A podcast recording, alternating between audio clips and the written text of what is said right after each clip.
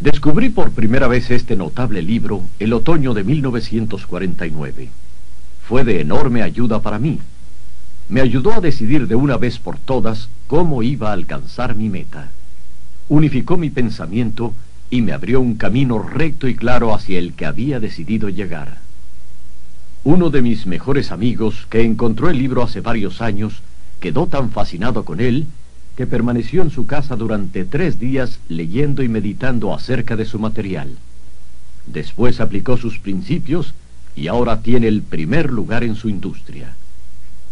He ocupado un asiento en oficinas de altos ejecutivos y he escuchado a los dirigentes de empresas más famosos mundialmente, algunos de ellos lo bastante viejos como para ser mi padre. Todos estuvieron de acuerdo en que después de haber leído Piense y hágase rico, sus negocios marcharon mucho mejor. ¿Cuál es el secreto de este libro asombroso? ¿Por qué entre miles de libros de autoayuda se ha mantenido como la obra gigantesca más sobresaliente? Creo que para comprenderlo tendrían ustedes que conocer a Napoleón Hill como yo. Con seguridad, no fue el primer hombre que se rebeló ante la pobreza y la lucha al parecer interminable, y ante la falta de dirección que veía a su alrededor cuando era un muchacho. Ni fue tampoco el primero en escribir sobre la materia, pero poseía dos habilidades únicas, altamente desarrolladas, que rara vez se encuentran en un hombre. La primera era la manera en que enfocaba su tema. Napoleón Hill perseguía las soluciones para el éxito en la misma forma que un científico busca exponer a la luz de la razón un secreto de la naturaleza buscaba la solución del éxito de la misma manera que Tomás Alva Edison descubrió la solución de la luz eléctrica, sin descanso, infatigable, implacablemente, hasta que la verdad que siempre había estado allí le fue revelada. Su segunda virtud importante era la habilidad o destreza para escribir acerca de sus hallazgos en tal forma que se comprendía intelectualmente al instante pero lo que quizá es aún más importante para este asunto en especial, se comprendía también emocionalmente. Cuando alguien lee la última página de Piense y hágase rico, es un hombre diferente. El hombre que se pone de pie y vuelve al mundo es un hombre distinto, transformado. Las redes angustiosas, envolventes de la frustración autoimpuesta y de la falta de dirección han desaparecido y ahora el camino está libre. El hombre es ahora poseedor de una capacidad única para convertir sus sueños en realidad, las ideas en cosas. Ya no impera en él lo que llamamos destino ni los malos efectos de las circunstancias exteriores. El que había sido un pasajero es ahora el capitán. Para empezar tenemos que comprender la realidad, el principio o filosofía que se extiende como la estructura básica de esta obra. A menos que, sea lo que sea lo que usted construye esté basado sobre la verdad, acabará con toda la estructura caída y esparcida en torno suyo, como la armadura de los antiguos guerreros de Homero. Lo que no se basa en la verdad no puede sostenerse, no puede soportar la prueba del tiempo. La razón por la que piense y hágase rico ha soportado la prueba del tiempo es porque descansa sobre la base amplia y sólida sobre la que también puede encontrarse todo éxito del hombre. El hecho puro, inmutable de que todo comienza con una idea. Es un estado de la mente. Es una filosofía basada en el hecho de que la riqueza de cualquier clase comienza con un estado de la mente que se puede empezar sin nada más que pensamientos, ideas y planes organizados. Los pensamientos son cosas, cosas increíblemente poderosas cuando se mezclan con precisión de propósito, persistencia y un deseo ardiente de traducirlos en objetos materiales o riqueza, considerando como riqueza lo que usted puede desear. Los sabios lo han venido diciendo durante siglos y hace poco Charles A. escribió, La verdad es que la mente humana es un organismo tan real como cualquier músculo del cuerpo, pero mucho mayor en fuerza potencial, y como la fibra muscular, puede reforzarse para conducir a conquistas inimaginables. Así pues, esta es la verdad sobre la que se basa Piense y hágase rico. Si usted sabe lo que quiere, y si lo quiere con la fuerza suficiente para hacer acopio del tipo de persistencia que no puede contenerse, con la mayor certeza lo conseguirá. Controlando su mente, podrá controlar su destino aquí en la tierra. Dos pasos hacia el éxito. Con esto como base, hablemos acerca de los famosos trece pasos de Napoleón Hill hacia la riqueza, tal como los menciona en su libro Piense y hágase rico, recordando desde luego que la riqueza es cualquier cosa que usted pueda desear. Y ahora permítaseme hacer dos indicaciones importantes. La primera es que siempre que escuche esta grabación, tenga a la mano una libreta y tome notas a medida que prosigamos. La segunda es que esta grabación fue creada para su propio uso personal, para acompañarle en su propia estimulante jornada. Usar esta grabación para un grupo resultará ser tan solo de ayuda temporal. Asegúrese de que tiene su propio ejemplar para escucharlo una y otra vez en especial en los momentos en que pueda sentirse fuera de ruta. Y ahora, los trece famosos principios de Napoleón Hill. El primer principio, deseo.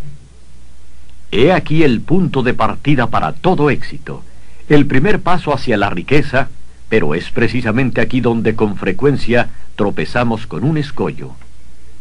Algunas personas dirán, sé lo que deseo, pero ¿Cómo puedo obtenerlo? Más tarde entraremos en esta cuestión de la duda, pero de una vez por todas, aclaremos este punto, este punto de si se puede o no lograr lo que se desea con toda el alma. Creo que Emerson lo expresó muy bien cuando escribió, Nada existe por capricho en la naturaleza, y el que exista un deseo indica que los medios para su consecución existen en la misma criatura que lo siente. En otras palabras, no se tendría el deseo a menos de ser posible su satisfacción. Cada uno de nosotros tiene una especie de piloto en su interior y nuestros deseos se modifican según nuestras capacidades e inclinaciones. No importa lo que usted desee, si lo desea con toda el alma, entienda de una vez por todas que debe y podrá conseguirlo. En Piense y hágase rico, Napoleón Hill cita ejemplo tras ejemplo de por qué su deseo ardiente es una especie de retrato exacto de lo que usted llegará a ser un día. Así que determine ahora mismo con firmeza lo que usted más desea, porque si no, como el Besio lo expresó, destruyendo los deseos se destruye la mente. Todo hombre sin pasiones no tiene en su interior ni principio de acción ni motivo para actuar. Una buena forma de saber si en realidad usted tiene un deseo ardiente es examinar la forma en que va tras él. Si usted va tras aquello que cree que desea por vía de ensayo, con timidez, en un intento de ir a la segura, no tiene deseo ardiente en absoluto. No puede llegar a segunda base si se mantiene un pie en la primera. Pero si está dispuesto a quemar sus naves detrás de usted y dice de una vez para siempre, esto, esto es lo que haré y nunca me retiraré, jamás daré marcha atrás, entonces sí tiene la clase de deseo que lo conducirá indefectiblemente hasta el éxito. Con esa clase de resolución, será usted capaz de levantarse después de las caídas que está obligado a aceptar. Las únicas personas que no cometen errores son aquellas que nunca intentan nada. Los tímidos que como los pequeños afluentes a una laguna, nunca se aventuran en el mar amplio y profundo, más lejano. Aunque estos principios actuarán para cualquier cosa que usted pueda desear, una vida hogareña más armoniosa, una carrera con más éxito, etc., digamos, por ejemplo, que su deseo es tener más dinero para cuidar mejor de su familia y precaverse para sus años futuros. Para obtener su parte de la prosperidad que le espera más adelante, Napoleón Hill nos brinda seis pasos prácticos y precisos a seguir. Primero, fije en su mente la cantidad exacta de dinero que desea. No es suficiente decir, deseo mucho dinero. Sea preciso en cuanto a la cantidad. Existe una razón psicológica para la precisión que se describirá en un principio posterior. Segundo, determine con exactitud lo que se propone dar a cambio del dinero que desea. No es posible obtener algo por nada. Tercero, establezca la fecha concreta en que se propone poseer el dinero que desea. Y cuarto, cree un plan definido para llevar a cabo su deseo y empezar inmediatamente, esté preparado o no, a poner en acción ese plan. Quinto, escriba una manifestación clara, concisa, de la cantidad de dinero que se propone adquirir, marque el límite de tiempo para su adquisición, manifieste lo que se propone dar a cambio del dinero y describa con claridad el plan mediante el cual se propone lograrlo. Sexto, lea su manifestación escrita en voz alta dos veces al día, una vez en el momento justo antes de acostarse por la noche y una vez al levantarse por la mañana. Mientras lee, véase, siéntase y créase ya en posesión del dinero o de lo que constituya su objetivo. Es importante que usted siga estas instrucciones al pie de la letra. Ponga esta parte de la grabación hasta que la sepa a su satisfacción, porque este es con mucho el más importante de los trece principios. Y este capítulo del libro termina con estas palabras. A través de algún extraño y poderoso principio de química mental que nunca ha divulgado, la naturaleza envuelve en el impulso del deseo algo que no reconoce palabras como imposible y no acepta realidades como el fracaso. El segundo principio es fe. Usted jamás hubiera pensado en su deseo principal a menos que la fe existiera en su mente. Pero si a veces haya usted dificultad en tener fe en sí mismo, puede tener la seguridad de que encontrará fe en estos principios. Napoleón Hill escribe, La fe es un estado de la mente que puede inducirse o crearse por medio de afirmaciones o instrucciones repetidas a la mente subconsciente a través del principio de la autosugestión. Esto significa ni más ni menos que una sugestión que usted mismo se implanta conscientemente. Igual que una autobiografía es una biografía escrita por una persona acerca de sí misma. Proyectando una imagen mental de usted mismo, en posesión ya de su deseo principal, y repitiendo esta acción una y otra vez, hará acopio de la fe que necesita. La fe es vital para el éxito. El emperador Napoleón dijo una vez, todo el andamiaje escolástico se derrumba como un edificio en ruinas ante una sola palabra, fe. Goethe afirmaba, las épocas de fe son épocas fructíferas. Las épocas de incredulidad, aunque esplendorosas, son estériles de todo bien permanente. Y como Schlegel expresó, en la vida real, toda gran empresa comienza y da su primer paso con la fe. Tenga fe en que puede alcanzar aquello que busca, porque jamás se hubiera decidido usted por ello si no estuviera destinado que podría alcanzarlo. En su capítulo sobre la fe, Napoleón Gil ofrece una fórmula para la autoconfianza. Repetirse a sí mismo constantemente. Primero, sé que tengo capacidad para lograr el objetivo de mi propósito definido en la vida. Por tanto, Exijo de mí mismo persistencia, acción continua hacia su consecución, y aquí y ahora prometo ejecutar esa acción. Segundo, me doy cuenta de que los pensamientos dominantes en mi mente se reproducirán con el tiempo en acción externa, física, y de que, en forma gradual, se transformarán en realidad física. Por tanto, Concentraré mis pensamientos durante 30 minutos diarios en la labor de pensar en la imagen de lo que pretendo ser, creando así en mi mente un retrato mental claro de mi persona ya en posesión de mi objetivo. Tercero, sé que a través del principio de la autosugestión, cualquier deseo que alimente con persistencia en mi mente, buscará con el tiempo expresión a través de alguno de los medios prácticos para alcanzar el objetivo que hay detrás de él. Por tanto, dedicaré diez minutos al día para exigir de mí mismo el desarrollo de la autoconfianza. Cuarto, he puesto por escrito con claridad una descripción de mi mira principal concreta en la vida y nunca dejaré de tratar de lograrla hasta que haya desarrollado autoconfianza suficiente para su logro.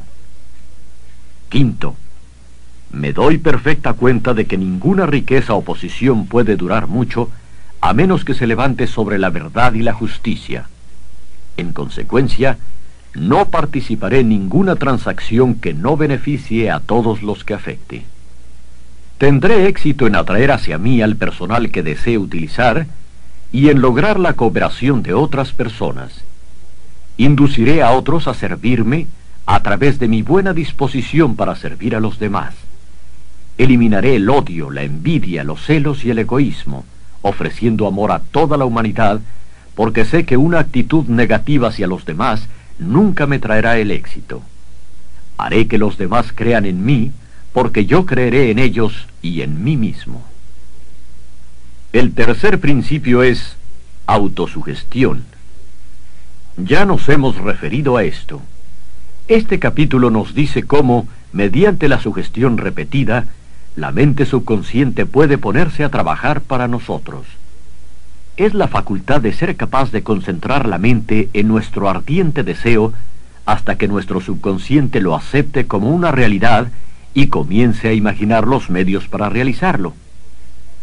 Es de aquí de donde provienen las corazonadas, los súbitos destellos de inspiración o de orientación. Ahora, resumiremos las instrucciones dadas en el segundo capítulo en relación con los seis pasos y las combinaremos con los principios tratados en el capítulo de Napoleón Hill sobre la autosugestión. Primero, vaya a un lugar tranquilo, quizá en la cama por la noche. Cierre sus ojos y repita en voz alta para que pueda escuchar sus propias palabras la manifestación escrita de la cantidad de dinero que se propone acumular o una reafirmación cuidadosa de lo que pueda ser su meta. Además, el tiempo límite para el logro y una descripción del servicio o mercancía que se propone dar a cambio de lo que recibirá. A medida que ponga en práctica estas instrucciones, véase ya en posesión de su meta. Supongamos, por ejemplo, que se propone acumular 50 mil dólares para el primero de enero, cinco años a partir de ahora, que se propone prestar servicios personales a cambio del dinero en carácter de vendedor, la manifestación escrita de sus propósitos debe ser similar a la siguiente. Para el día primero de enero de X año, pase lo que pase, tendré en mi poder 50 mil dólares que vendrán a mí en diversas cantidades de vez en cuando en ese tiempo. A cambio de este dinero, prestaré el servicio más eficaz de que sea capaz, rindiendo la mayor cantidad posible y la mejor calidad de servicio como vendedor de... describir aquí el producto o servicio que se propone vender o cualquier otra cosa que usted haga para vivir. Continúe. Creo que tendré este dinero en mi poder. Mi fe es tan fuerte que ya puedo ver el dinero ante mis ojos. Puedo tocarlo con mis manos. Está esperando pasar a mi poder en el momento y en la proporción que preste el servicio que me propongo rendir a cambio de él. Estoy esperando un plan mediante el cual acumular este dinero y lo seguiré cuando lo reciba. Segundo, repita esto por la noche y por la mañana hasta que pueda ver claramente en su imaginación el dinero que se propone acumular. Tercero, coloque una copia de lo escrito donde pueda verla noche y día y leerla en el momento de acostarse y de levantarse hasta que la recuerde perfectamente. Al poner en práctica estas instrucciones, está usted aplicando el principio de autosugestión. El cuarto principio es conocimiento especializado. Aquí es donde Napoleón Hill marca un punto muy importante. El conocimiento constituye una fuerza solo cuando está organizado en un plan concreto de acción y encaminado a un fin definido. Nos dice, antes de que pueda usted estar seguro de su capacidad para transformar el deseo en su equivalente monetario, necesitará conocimiento especializado del servicio, mercancía o profesión que se propone ofrecer a cambio. Tal vez pueda necesitar mucho más conocimiento especializado del que usted tiene o del que pueda adquirir. Si esta es la situación, puede resolver el problema mediante la ayuda de un grupo al que llamaremos mente maestra. Hablaremos más tarde de esto, pero por ahora reconozca que tiene que aprender todo lo que pueda acerca de su especialidad. Separe tiempo cada día para aprender más acerca de lo que usted hace para vivir. Siga los cursos que se ofrecen sobre su materia y asóciese con hombres que conozcan bien su profesión. El quinto principio es imaginación. La imaginación es literalmente el taller donde se da forma a todos los planes creados por el hombre. El impulso, el deseo, reciben aplicación, forma y acción mediante la ayuda de la facultad imaginativa de la mente. Se ha dicho que el hombre puede crear todo lo que pueda imaginar.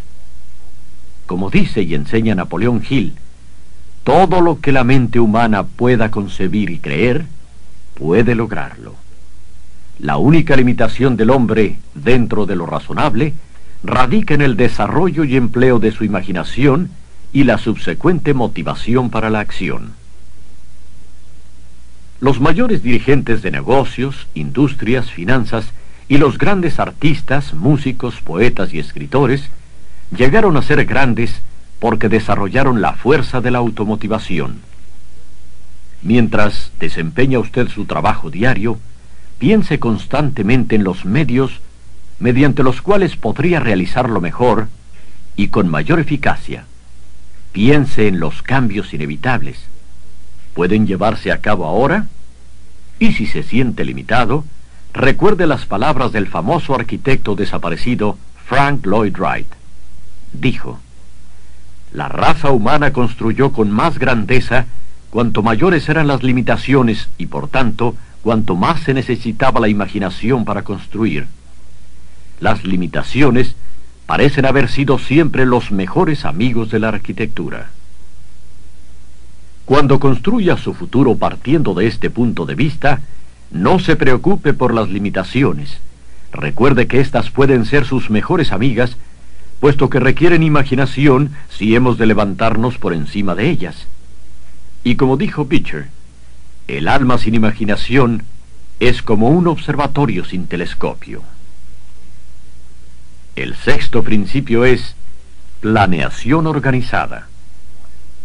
Si ha decidido usted cuál es su deseo, cuál es su meta, organicemos ahora el plan para su satisfacción de acuerdo con un programa. Citaré de nuevo, piense y hágase rico. Ya sabe usted que todo lo que el hombre cree o adquiere comienza bajo la forma de un deseo. Este se transforma después de lo abstracto a lo concreto, en el taller de la imaginación donde se crean y se organizan los planes para su transición. Debe usted tener un plan. Anteriormente se le dieron instrucciones para adoptar seis pasos prácticos definidos como su primer movimiento para traducir el deseo de lo que usted pueda creer en su equivalente físico. Uno de estos pasos es la formulación de un plan práctico, concreto, o planes a través del cual o de los cuales pueda lograrse esta transformación. Primero, alíese con una o más personas, un grupo de tantas personas como pueda necesitar para crear y poner en práctica su plan o planes para la acumulación del dinero que ha marcado como su meta, haciendo uso del principio de reunión de inteligencias, o mente maestra. Esto es importante. Segundo, antes de formar su mente maestra, decida qué ventajas y beneficios puede ofrecer a los miembros individuales del grupo que la formen a cambio de su cooperación. Nadie trabajará en forma indefinida sin alguna forma de compensación, aunque ésta no siempre necesita ser el dinero. Tercero, disponga a reunirse con los miembros de su grupo dos veces a la semana por lo menos, y con más frecuencia si es posible, hasta que haya perfeccionado conjuntamente el plan o planes para la consecución de su meta. Cuarto, mantenga una armonía perfecta entre usted y cada miembro de su mente maestra. Tenga en cuenta estos hechos. Primero, está usted comprometido en una empresa de importancia básica para usted. Para estar seguro del éxito, tiene que tener planes perfectos. Segundo, debe tener la ventaja de la experiencia, instrucción, capacidad e imaginación naturales de otras mentes. Este es el método seguido por todas las personas que han sobresalido del promedio. Dedíquese a esto hasta que tenga un plan formal bien elaborado para alcanzar su objetivo. En esta forma, nunca estará confuso o pensando en lo que debe hacer a continuación cada mañana sabrá con exactitud lo que va a hacer y por qué. Adquiere estas cualidades del dirigente. Es en este capítulo de Piense y hágase rico donde Napoleón Hill habla de las once características que debe tener el hombre que dirige. Primero, ánimo resuelto. Segundo, autocontrol. Tercero, agudo sentido de justicia. Cuarto, exactitud en sus decisiones. Quinto, precisión en sus planes. Sexto, hábito de dar más de lo que recibe como pago. Séptimo, personalidad agradable. Octavo, simpatía y comprensión. Noveno, dominio del detalle. Décimo, buena disposición para asumir toda la responsabilidad. Y onceavo, Sentido de cooperación. El capítulo sobre planeación organizada es uno de los más grandes e importantes del libro. Basta decir que un hombre sin un plan que seguir es como un barco sin rumbo. No tiene un lugar a donde ir y encontrará el desastre con toda probabilidad. El séptimo principio es decisión. Jamás demorar las cosas. El análisis minucioso de más de 25.000 hombres y mujeres que experimentaron fracasos reveló el hecho de que la falta de decisión estaba casi a la cabeza de la lista de las 30 causas principales del fracaso. La demora, lo opuesto a la decisión, es un enemigo común al que todo hombre tiene que vencer. El análisis de varios centenares de personas que habían acumulado fortunas por encima del millón de dólares puso de manifiesto el hecho de que todos y cada uno de ellos tenía el hábito de tomar decisiones con rapidez y de cambiar esas decisiones lentamente después si hubiera la necesidad de cambiarlas. Las personas que fracasan en acumular dinero, sin excepción, tienen el hábito de tomar decisiones con lentitud y de cambiarlas después con rapidez y frecuencia. Tener un objetivo concreto hace mucho más fácil llegar a tomar decisiones rápidas. Napoleón Hill cita muchos ejemplos, uno de los cuales es el caso de Henry Ford. Una de las cualidades más sobresalientes de Henry Ford era su hábito de tomar decisiones con rapidez y concretas y cambiarlas después con calma. Esta cualidad era tan pronunciada en el difunto Mr. Ford que le ganó la reputación de obstinado. Fue esta cualidad la que impulsó a Mr. Ford a continuar fabricando su famoso modelo T, el automóvil más feo del mundo, pero en aquel tiempo el más práctico, cuando todos sus asesores y aún muchos de los compradores del coche le incitaban a cambiarlo. Tal vez se demoró demasiado en hacer el cambio, pero la otra cara del cuento es que su firmeza de decisión le produjo una enorme fortuna antes de que se hiciera necesario el cambio de modelo, y con seguridad la compañía no se halla hoy peor por ello. Cuando se forme una idea, apéguese a ella. La mayoría de las personas que fracasan en general se influencian con facilidad por las opiniones de los demás, se dejan inclinar sin dificultad, permiten que los periódicos y el chismorreo de los vecinos piensen por ellos, Las opiniones son la mercancía más barata de la tierra. Siga su propio consejo cuando empiece a poner en práctica los principios aquí descritos, tomando sus propias decisiones y siguiéndolas. No haga confidencias a nadie, excepto a los miembros de su grupo o mente maestra, y tenga mucho cuidado en su selección de este grupo, escogiendo solo aquellos que simpaticen y armonicen totalmente con su propósito. Los amigos íntimos y los familiares, aunque esto no significa que lo hagan, con frecuencia estorban a través de sus opiniones y algunas veces del ridículo. Miles de hombres y mujeres arrastran complejos de inferioridad con ellos durante toda la vida porque alguna persona bien intencionada pero ignorante destruyó su confianza a través de opiniones o de ponerlos en ridículo.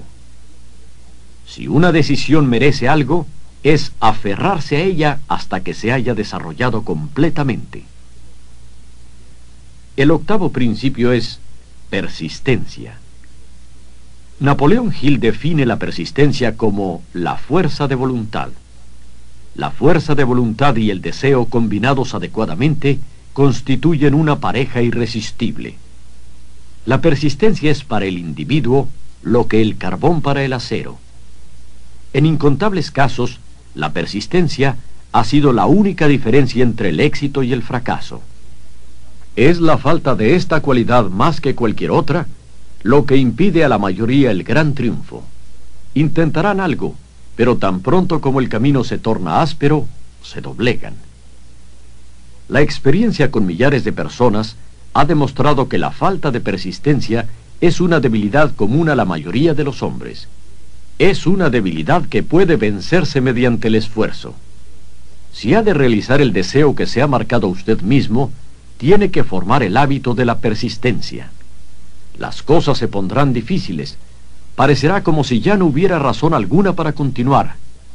Todo en usted le dirá que renuncie, que deje de probar. Es precisamente entonces cuando los hombres muestran lo que son. Es aquí exactamente cuando, si usted recorre esa distancia extra y continúa adelante, se aclararán los cielos y comenzará a ver los primeros signos de la abundancia que ha de ser suya porque tuvo el valor de persistir. Con la persistencia vendrá el éxito. La persistencia puede cultivarse. La persistencia es un estado mental, por lo tanto puede cultivarse. Como todos los estados de la mente, la persistencia se basa en causas definidas. Entre ellas encontramos estas. 1.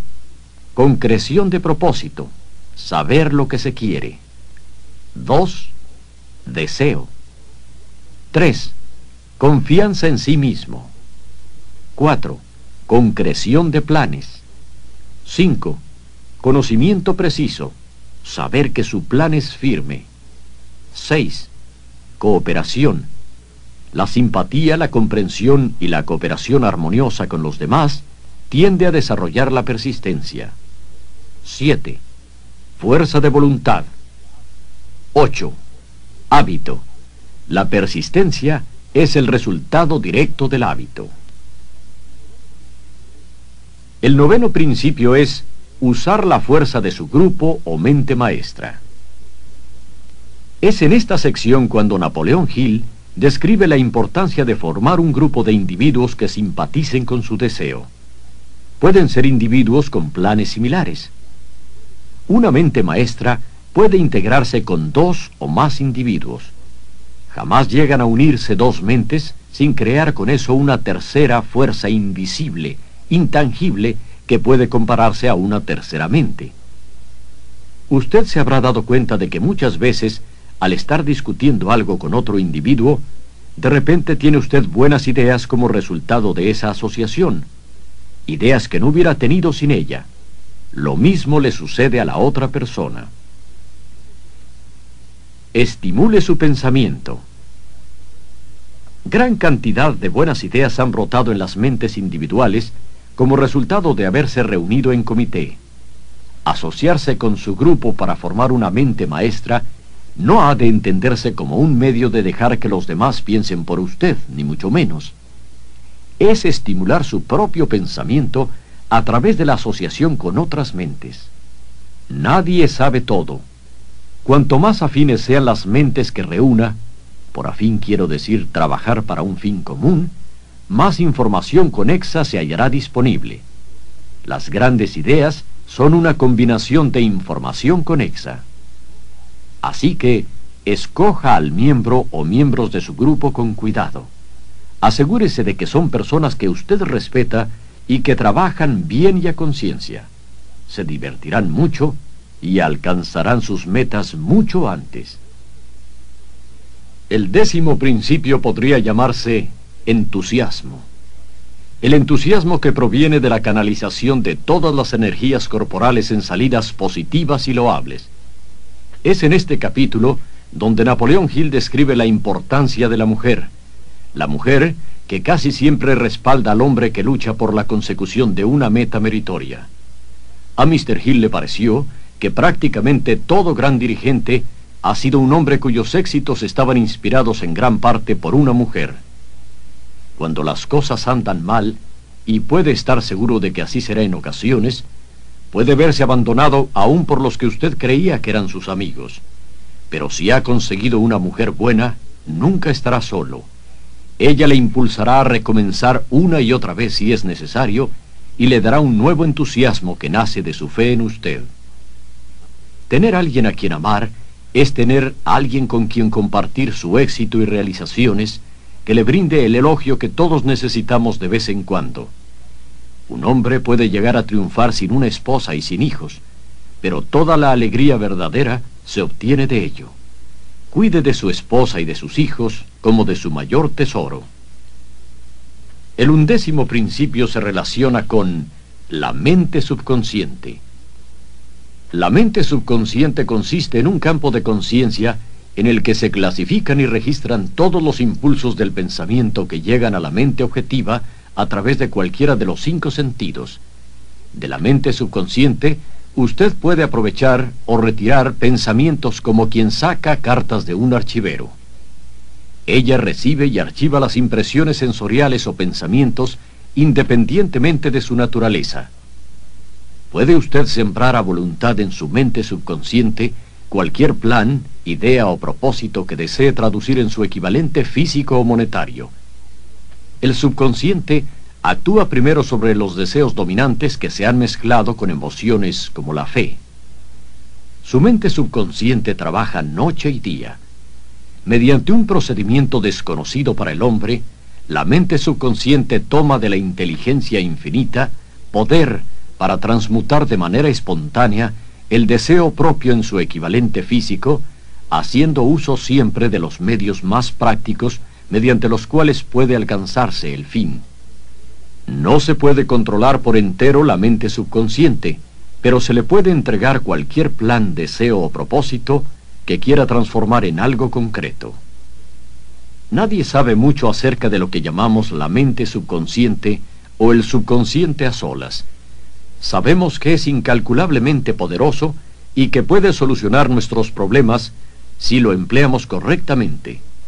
Y la mejor forma es mantener en la mente consciente con tanta frecuencia como sea posible una imagen clara de uno mismo como si ya se hubiera alcanzado la meta deseada.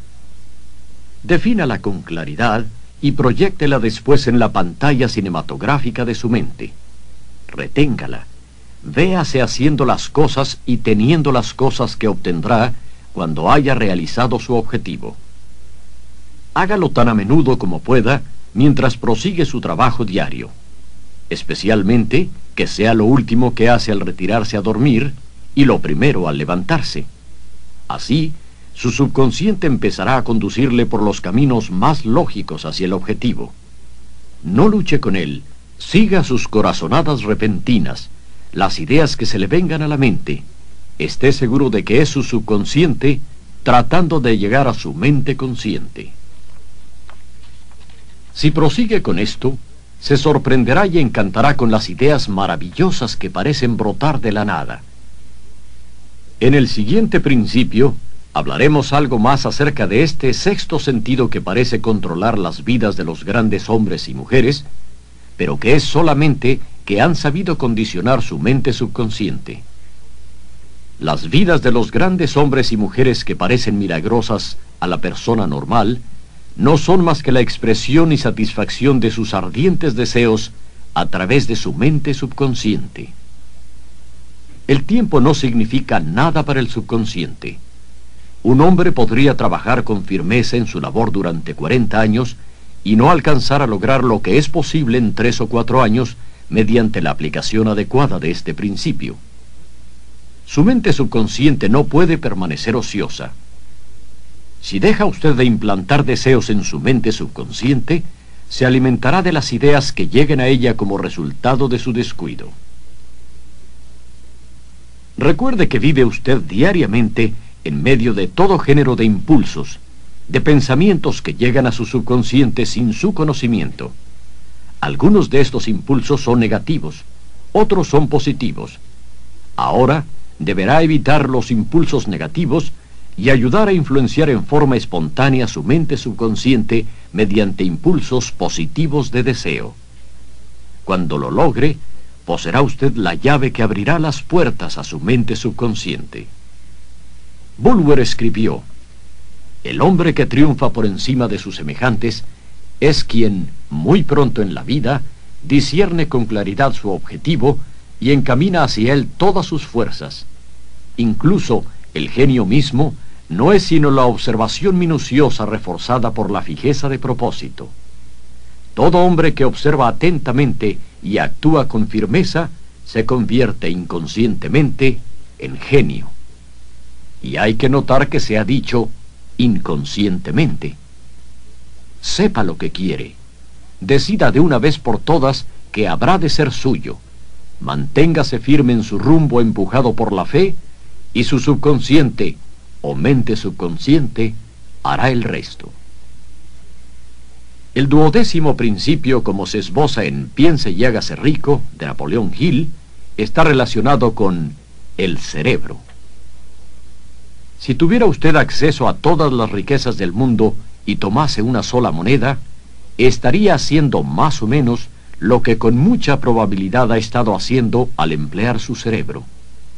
Nada es más lastimoso en el mundo que la incomprensión por la mayoría de las personas del potencial de su cerebro y de las mentes a las que está conectado, la consciente y la inconsciente su central eléctrica propia. Usted posee en su cerebro la fuerza más maravillosa, milagrosa y de potencia inconcebible que el mundo ha conocido.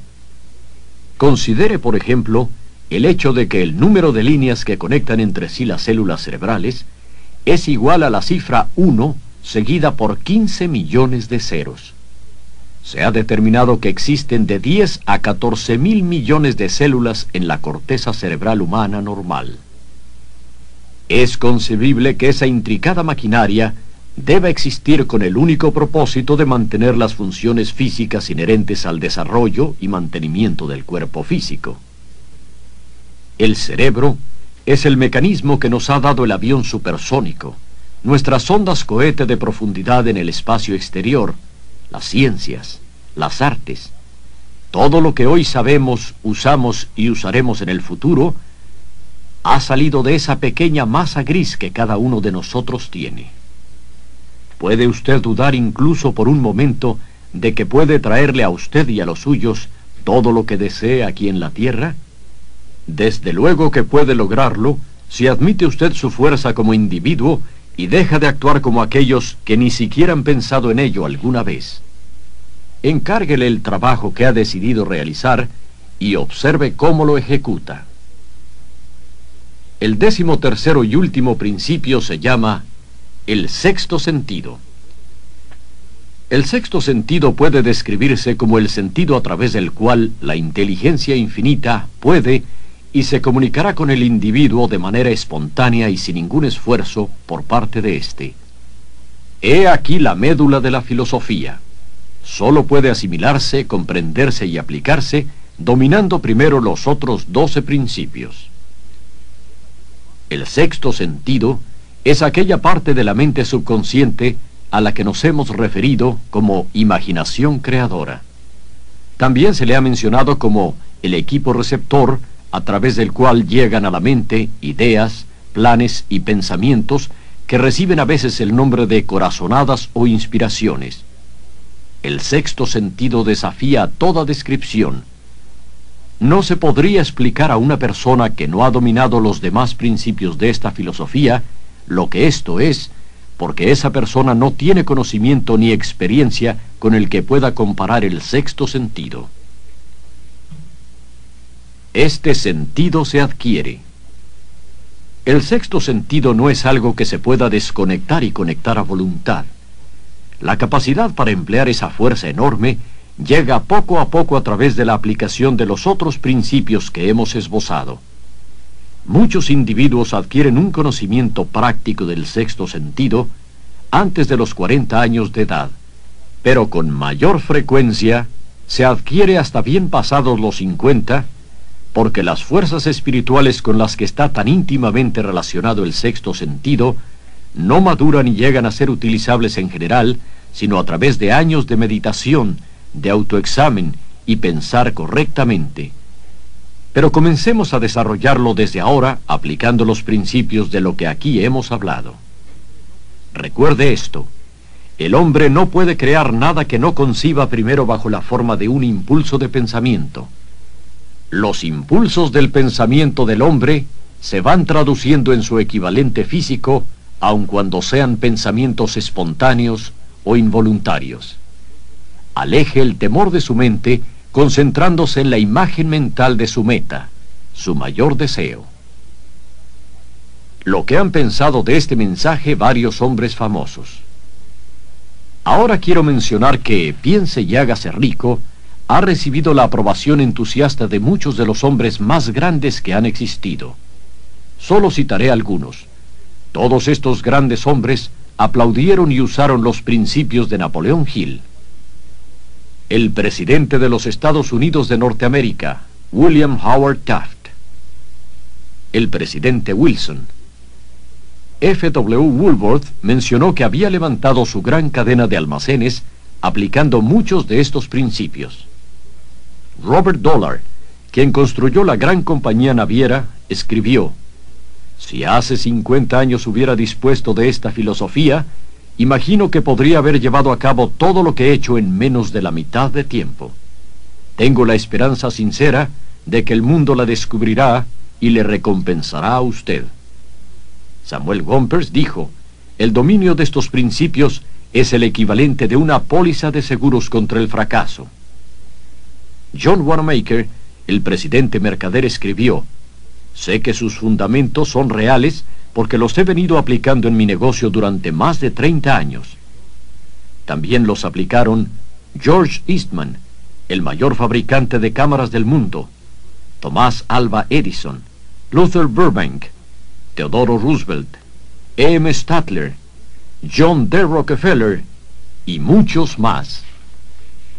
Usted se dará cuenta de que las opiniones de estos hombres no podrían comprarse ni con todo el dinero del mundo.